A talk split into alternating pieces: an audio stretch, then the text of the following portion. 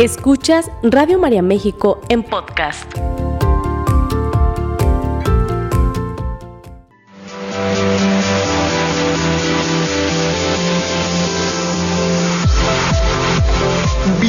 Al lugar en donde los retos son oportunidades para fortalecernos. Gimnasia Emocional, la revista radiofónica de salud mental, con sugerencias prácticas, entrevistas, temas de actualidad y los mejores ejercicios que desarrollan tu potencial para crecer y mejorar. Gimnasia Emocional, con el psicoterapeuta Marco Antonio Susán.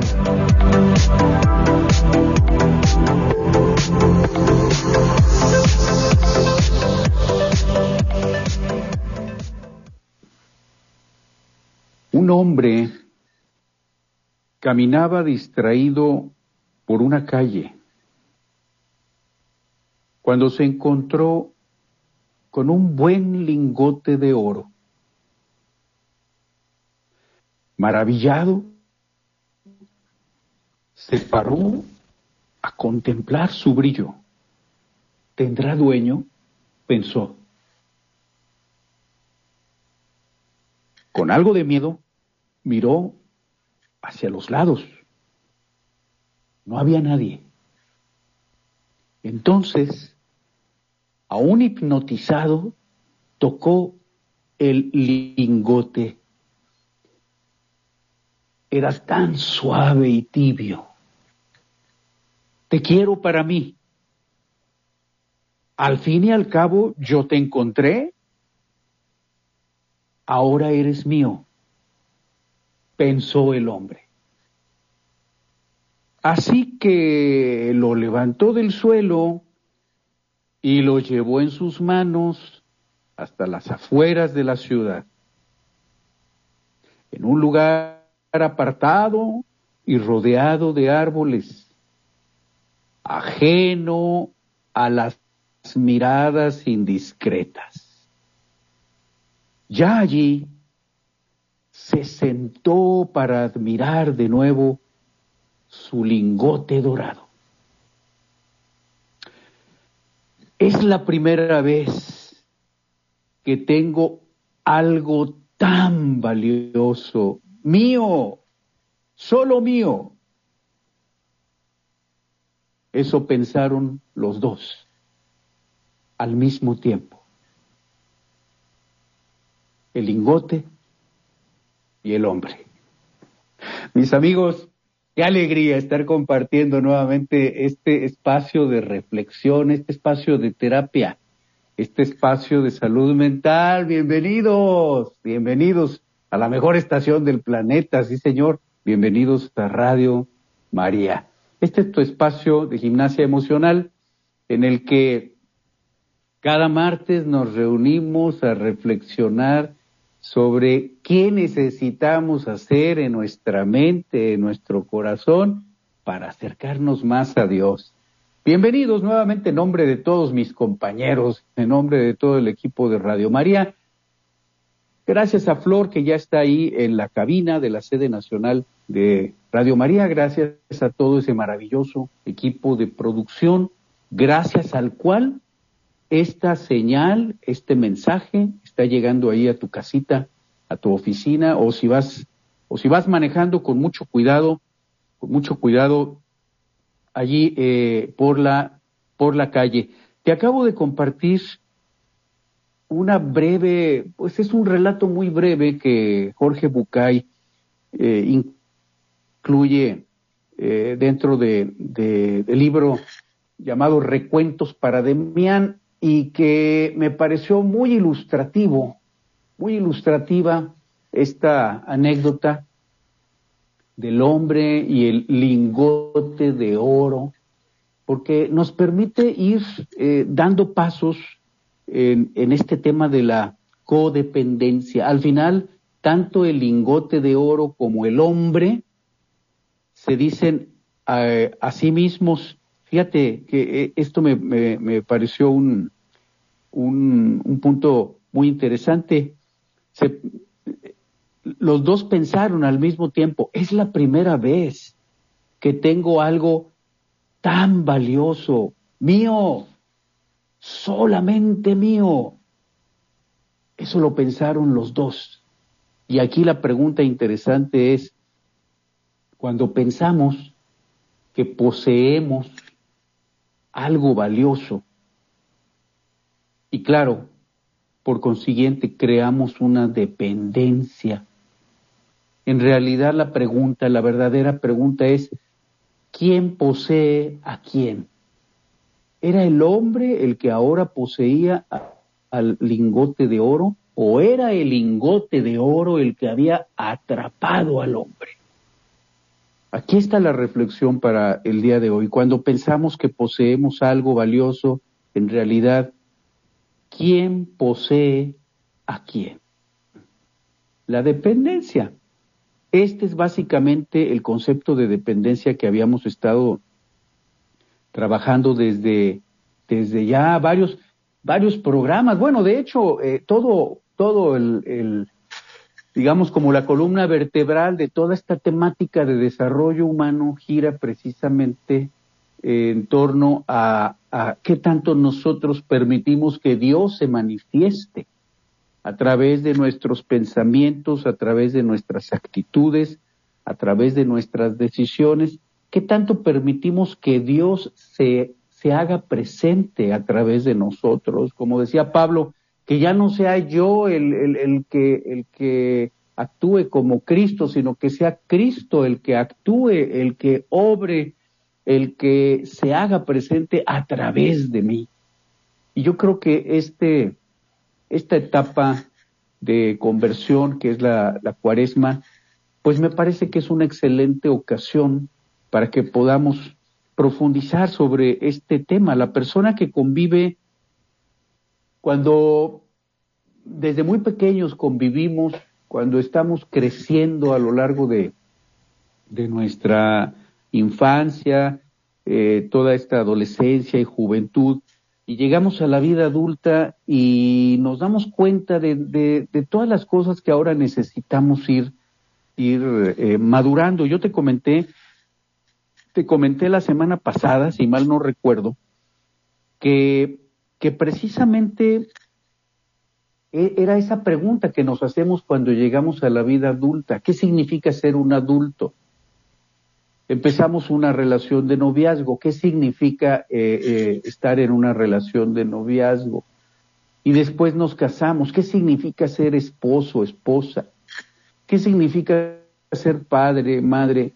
¿Qué significa? Porque eh, la realidad de las cosas, esto te lo comentaba yo la semana pasada, la realidad es que lo, cuando llegamos a la edad adulta, no tenemos idea de lo que significa una relación adulta y qué significa ser adultos nosotros mismos. ¿En dónde se manifiesta esta confusión? Se manifiesta en las relaciones de extrema dependencia, no nada más con personas, a eso es a lo que le llaman codependencia, por cierto, sino también eh, con objetos. Estaba precisamente revisando unos artículos de investigación sobre los efectos que tiene en la personalidad la dependencia excesiva con, con la, pues los aparatos tecnológicos, los celulares, las computadoras, las tabletas, etcétera. Y eh, tienen exactamente los mismos rasgos, las mismas características de cualquier dependencia. La misma dependencia que sentiría una persona hacia otra queriendo saber qué hace, qué dice, qué siente, qué no hace, qué no dice, qué no siente, en dónde está, a dónde va, cuánto tiempo está allí, con quién habla, de qué habla, qué dijo, qué no dijo, cuánto tiempo estuvo allí, qué fue lo que sucedió. Esta obsesión que se desarrolla en la codependencia respecto al comportamiento de un ser querido, si ya volvió a beber, a ver, déjame oler, a ver si ya volvió a beber, a ver a qué huele su ropa, a ver de dónde viene, a ver cómo trae la mirada, a ver cómo está hablando, a ver cómo camina, a ver si ya incurrió nuevamente en comportamientos de alto riesgo, si ya volvió a drogarse, si ya volvió a, las apuestas en el casino, si ya volvió a la pornografía, si ya regresó nuevamente al juego compulsivo, a los videojuegos, hasta las 3, 4, 5 de la mañana, si, si todavía eh, sigue en la depresión, si, si está todavía eh, irritable o si ya se le quitó el mal humor, si ya cambió su gesto, si ya pudo comprender la palabra de Dios, si ya se convirtió, si ya maduró, si ya comprendió una verdadera obsesión.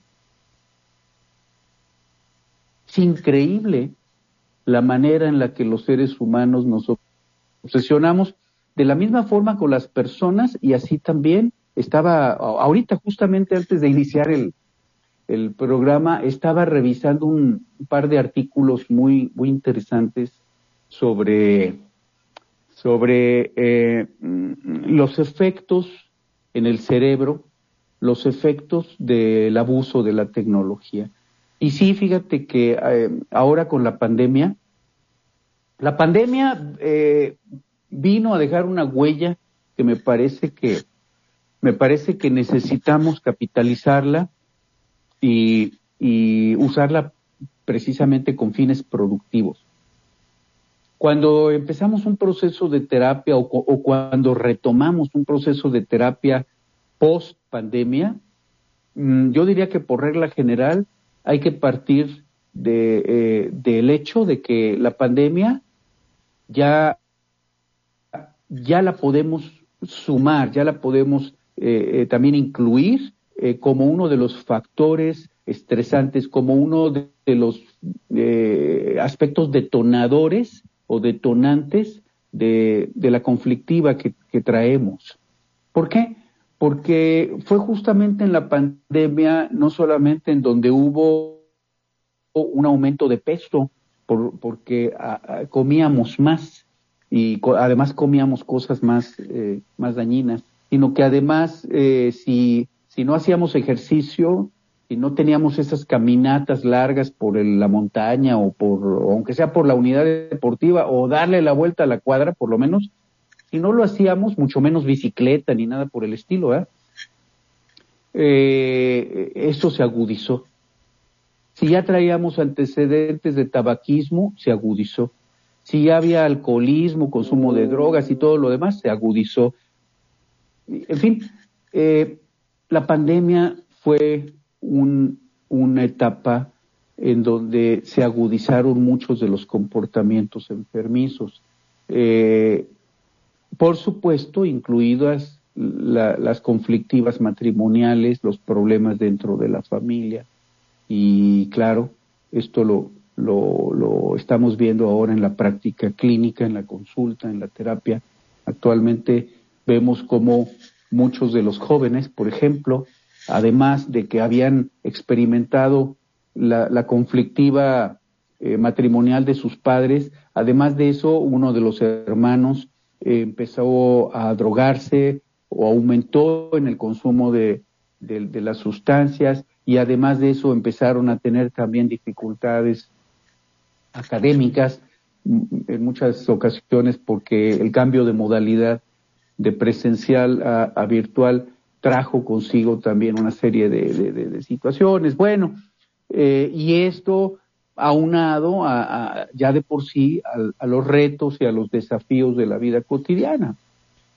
Pues esto es justamente de lo que estamos hablando y de cómo nosotros, cuando hemos eh, convivido, por supuesto, como familias humanas, pues tenemos una serie, como decía el Papa, ¿verdad? También no nada más tenemos cualidades, sino que también tenemos muchas situaciones difíciles que, ponen a prueba la convivencia familiar eh, con este tipo de inquietudes, ¿verdad? ¿Cuándo se van a volver a pelear? he hablado con muchos jóvenes, esto lo he escuchado constantemente. Eh, ¿Cómo le puedo hacer eh, para que mis padres se dejen de pelear, para que dejen de discutir? A veces el hijo, incluso el hijo adulto, no nada más el hijo adolescente, sino muchas veces también el hijo adulto, la hija adulta, empiezan a desarrollar una serie de mecanismos tratando de evitar eh, que los padres nuevamente eh, se conflictúen. Entre esos mecanismos está el, dejar de hablar, el dejar de, sentir y el dejar de confiar. Acuérdate de esos tres ejes que ya habíamos venido revisando Si tú revisas los, los programas que, que eh, los temas, los temas que hemos ido tocando en gimnasia emocional, todos, absolutamente todos, van llevados de la mano por un hilo conductor. Yo digo que es la mano de Dios, ¿verdad? Porque uno nada más pues es un instrumento, una herramienta en el mejor de los casos, en el mejor de los casos, pero en realidad quien va guiando toda la temática es la mano de Dios, nos va nos va dando una orientación, cómo vamos hablando de la codependencia, cómo en otros momentos hablamos de la enfermedad mental dentro de la familia, cómo en otros momentos hemos abordado temas que son temas de salud de salud pública, salud mental pública, eh, hablando de eh, cuáles son los programas de acompañamiento para familiares de enfermos mentales o de enfermos emocionales, cuáles son las guías de acompañamiento para pacientes ansiosos, para pacientes depresivos, cuáles son los protocolos de, de, trabajo para familias en donde hay eh, trastornos adictivos, cuáles son los, los pasos que tenemos que dar cuando necesitamos ir trabajando en nuestro matrimonio, cuáles son los pasos que los hijos van, eh, todo esto está documentado, hay información específica, concreta, eso es lo que hemos estado tocando, los pasos, las guías, las metodologías que nos van, nos van guiando. Y a los hijos, por ejemplo, en el caso de los hijos, les van eh, todo este proceso, acompañado por supuesto de una guía espiritual, eh, le van abriendo al hijo la, posibilidad eh, de, poder recuperar toda, toda esa responsabilidad que el hijo en familias disfuncionales habíamos vivido. Recuperar esa dignidad que dentro del ambiente disfuncional de la familia humana eh, se, había debilitado. Se había debilitado. ¿Cómo lo hacemos? En la semana pasada hablamos sobre el desprendimiento, ¿te acuerdas? El desprendimiento. Y hoy, te voy a, compartir un par de cosas que me parecen muy importantes. Eh, te, decía yo que desprenderse significa, no significa que nos dejen de importar nuestros seres queridos. No, no, no. Eh, vamos viendo lo que no significa primero y luego lo que, lo, lo, que realmente eh, eh, representa. No significa dejar de amar, no significa que entonces entremos en una apatía respecto a nuestros seres queridos. Eso no significa. No significa que que nos alejemos afectivamente de nuestros seres queridos, definitivamente no. Dijimos que significaba tres cosas, básicamente, y que son, son, son justamente las que Dios eh, tiene hacia nosotros. ¿Cuál era la primera? Va, eh, como, como pregunta de examen. ¿Cuál es la, cuál es la primera? Y, y es que esto, acuérdate que la mente tenemos que educarla a veces, a veces eh, decimos, eh, ¿será bueno tomarlo así como, como, como clase? Yo digo, no solamente es bueno, es necesario. ¿Por qué? Porque la mente tiende a pensar que puede sola y el resultado es que termina totalmente perdida, confundida. Entonces hay que enseñarle, hay que darle la clase, definitivamente, pero de una manera amorosa. Eh, a la mente le decimos, número uno, necesitamos estar presentes como Dios está presente. Es decir, desprendernos con amor, el desprendimiento emocional dentro de las relaciones enfermas en la familia, en nuestras familias. El desprendimiento significa que nosotros permanezcamos presentes en la relación. No nos estamos alejando. En ningún momento decimos me voy a ir, ahí te quedas, te quedas solo, te quedas sola, a ver cómo le haces. Claro que no permanecemos presentes en la relación. Fíjate, número uno, muy importante. Claro que para dar este paso de eh, poder permanecer presentes en la relación, mm, la experiencia eh, nos muestra que la mayor parte de las veces necesitamos ayuda para lograr esto. No lo podemos hacer solo. ¿Por qué? Porque si tratamos de hacerlo solos, justo en el momento en el que estamos intentando desprendernos, caemos en la grosería, caemos en el enfado, caemos en el, en, el desprecio, caemos en la crítica, caemos en, en, la amenaza, caemos en el reclamo, caemos en el reproche. Y por esto es que necesitamos un, un proceso de acompañamiento intensivo, un proceso de guía que nos permita ir recuperando poco a poco la solvencia moral, la fortaleza espiritual y la disposición emocional para poder mantenernos presentes en las situaciones disfuncionales de nuestras familias. Punto número uno, permanecer presentes. Fíjate qué punto tan importante. ¿Cuál era el segundo? El segundo era que eh, aunado a esa presencia, nosotros podamos conservar, conservar una actitud o mantener, alimentar una actitud comprensiva hacia nuestros seres queridos, mantenernos presentes y cultivar o alimentar una actitud comprensiva, lo cual también requiere de ayuda terapéutica y apoyo espiritual. Ambas cosas, tanto la presencia como la, la actitud comprensiva, requieren de apoyo espiritual requieren de acompañamiento terapéutico, porque la mayor parte de las veces no sabemos cómo mantenernos presentes y tampoco sabemos cómo desarrollar o cómo eh, alimentar, ejercer, me gusta más, cómo ejercer una actitud comprensiva dentro de las relaciones disfuncionales de nuestras familias. Por eso es que necesitamos ahí un proceso de acompañamiento intensivo. Y número tres, antes de irnos al corte, porque de regreso te tengo dos, dos puntos de trabajo para la gimnasia emocional del día de hoy que, que no te puedes perder, no te puedes perder. La, la tercera característica del desprendimiento, dijimos, la primera es la presencia, la segunda es la comprensión y la tercera es la cordialidad. Dicen que lo cortés no quita lo valiente. Eso es una gran verdad.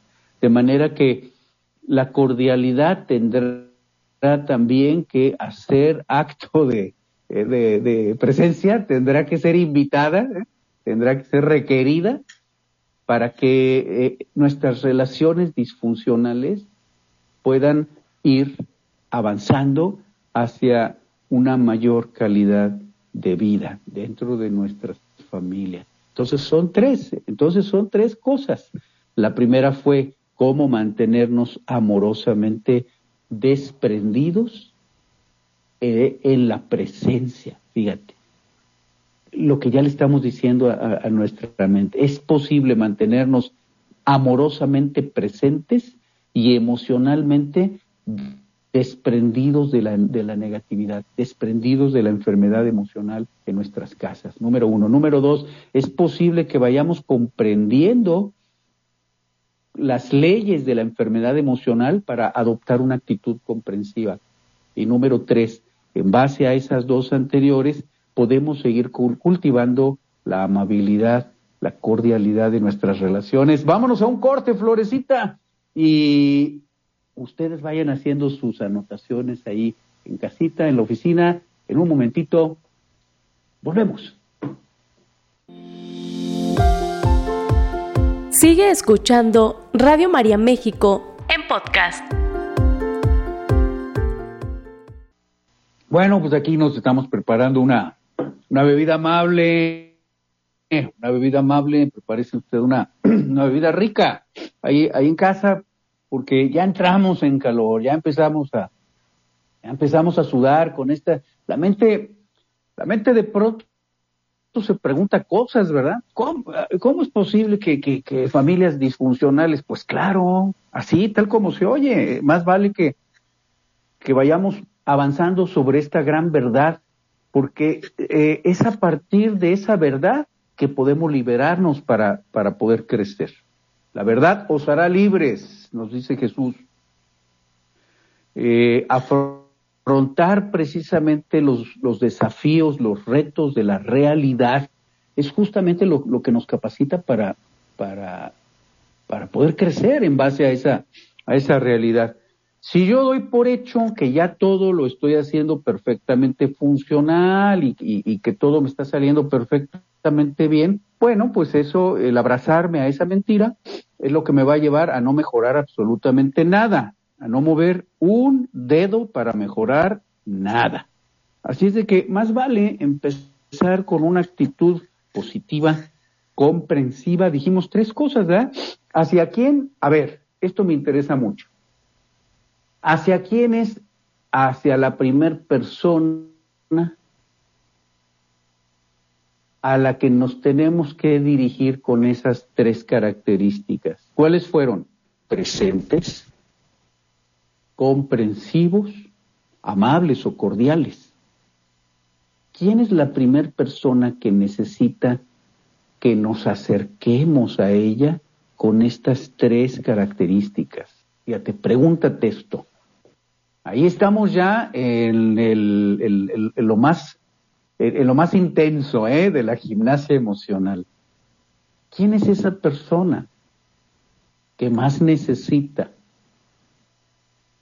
que yo me acerque y me mantenga presente, que yo me acerque y me mantenga comprendiendo, comprensivo, con conocimiento, que yo además de presente y con una actitud comprensiva, mantenga la amabilidad. A ver, mis amigos, ¿quién es esa primer persona?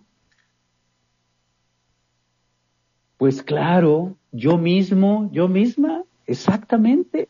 Cuando yo me digo, y yo te, te, te propongo que el día de hoy nuestra gimnasia emocional sea esta. ¿Qué te parece si hoy te diriges a ti mismo, a ti misma?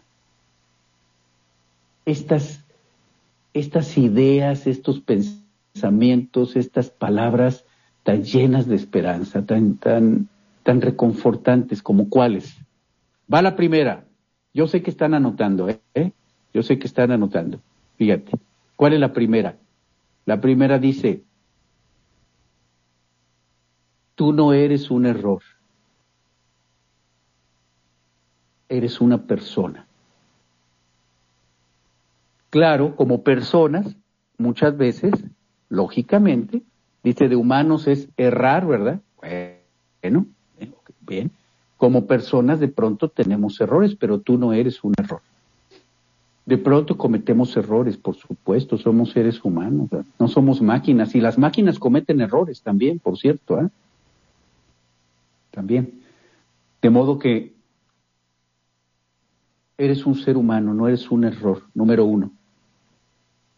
Fíjate qué, qué importante es que nosotros, ahí está la presencia, en esas palabras está la presencia, la comprensión y la cordialidad.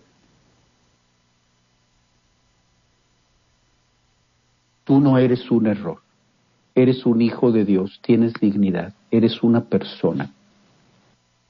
Imagínate que tú en este momento ¿Qué te parece si cierras un momentito tus ojos? Yo sé que estás muy ocupado, muy ocupada, pero te invito a que nada más unos segunditos, poquitos, te prometo que va a ser un, un, momento muy breve.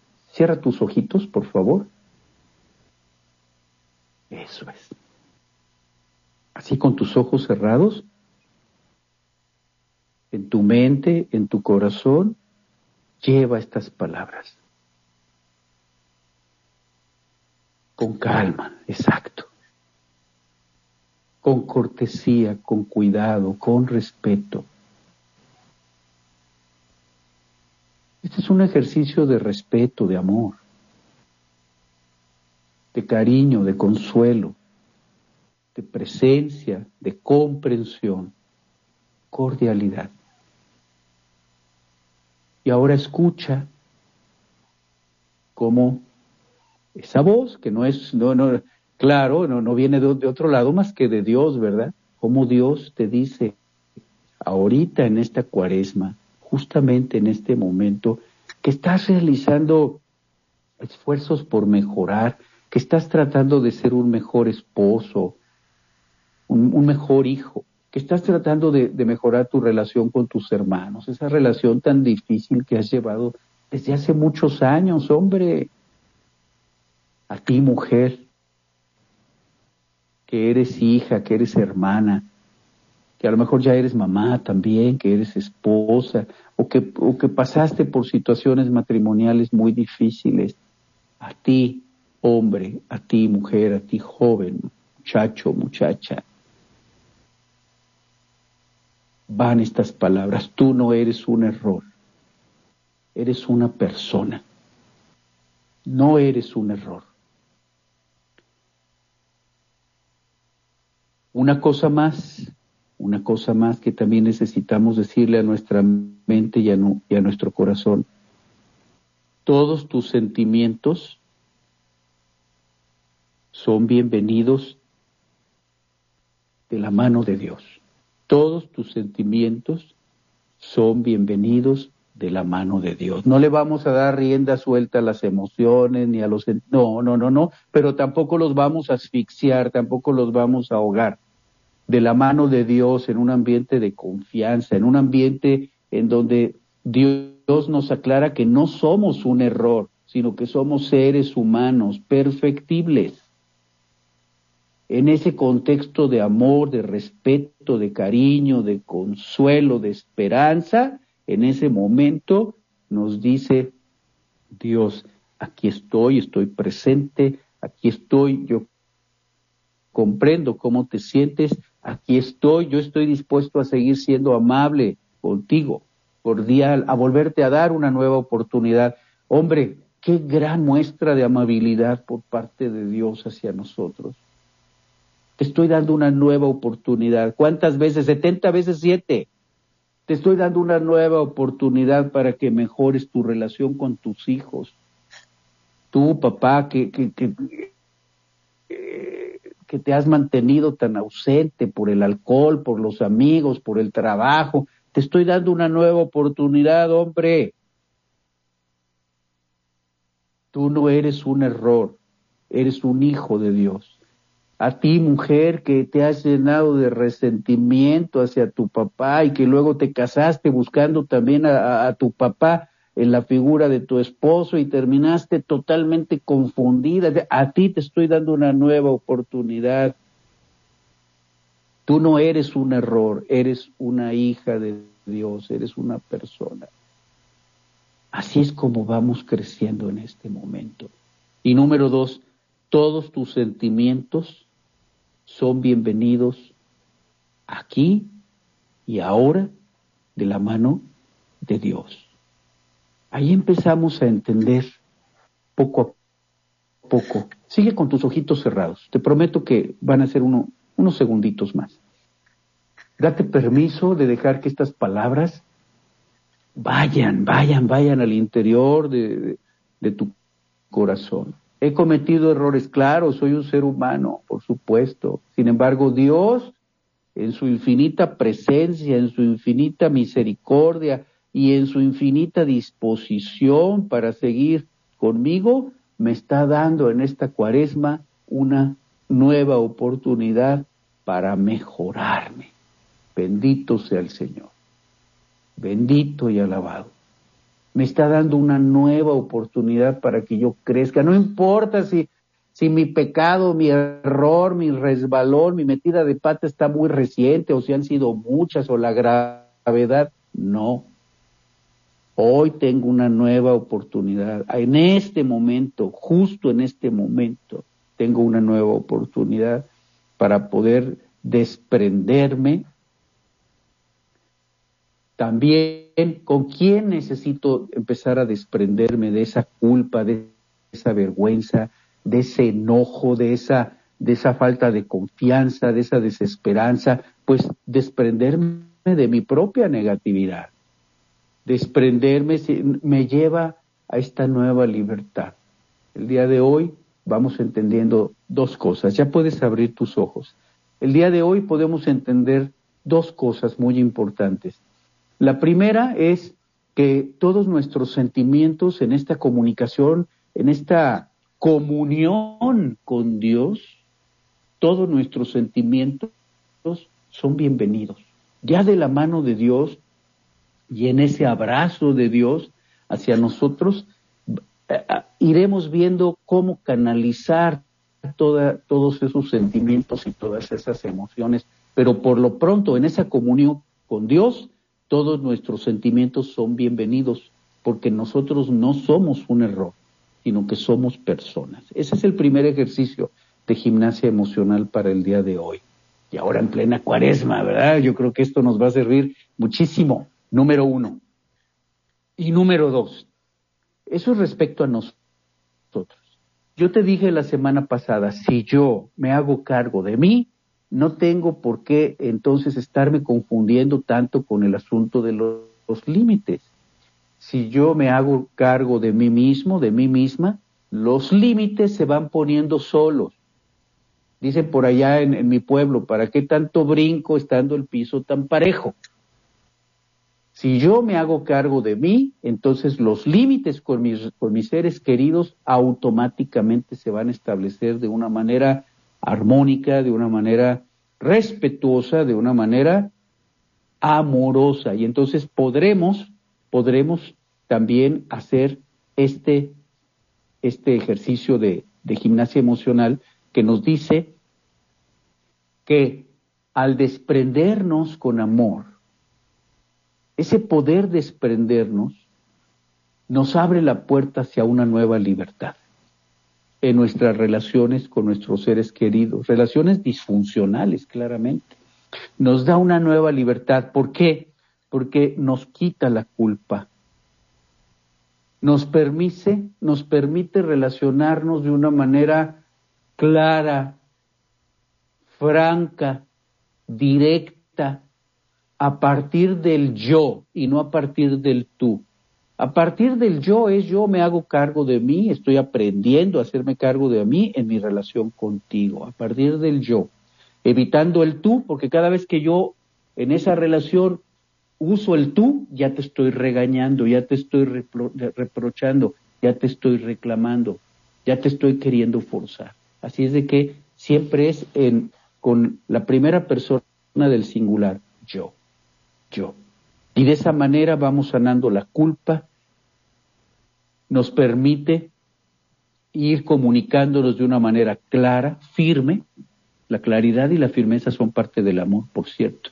Y nos, también nos permite dejar mucha claridad en esa frontera en donde yo voy dejando muy, muy clarito cuáles son las las actitudes, cuáles son las palabras, cuál es el estilo de relación que necesitamos establecer dentro de la familia, el respeto, la cordialidad, la presencia.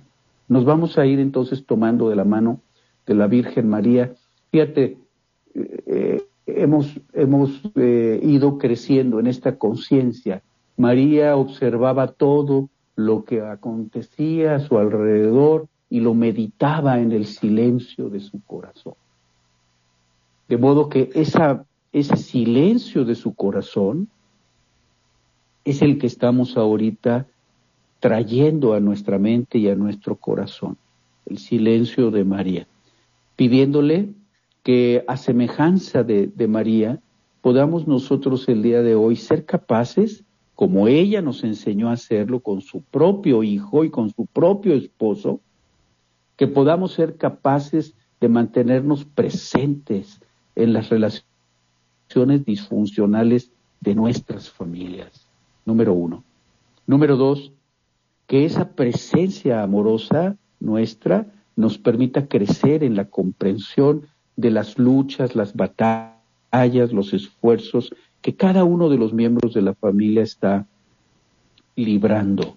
Cada uno de la, de, la familia está haciendo su mejor esfuerzo, que nos permita comprender esta verdad. Y número tres, que busquemos la orientación, el acompañamiento para que salgamos de esas, de esas dudas, e, esas negatividades, esas culpas neuróticas, esos resentimientos, eh, esos eh, eh, silenciamientos constantes y vayamos creciendo en una cordialidad, en una amabilidad, que podamos conocer esta nueva libertad de permitir que Dios se manifieste dentro de nuestras relaciones con nuestros seres queridos. Lo pedimos en el nombre de Jesús, que así sea. Muchísimas gracias por habernos acompañado una vez más. Hoy tienes un ejercicio de gimnasia emocional que yo estoy seguro que te va a servir muchísimo.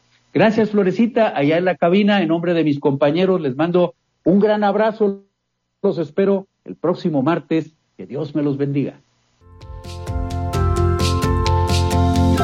Esta fue una producción de Radio María México.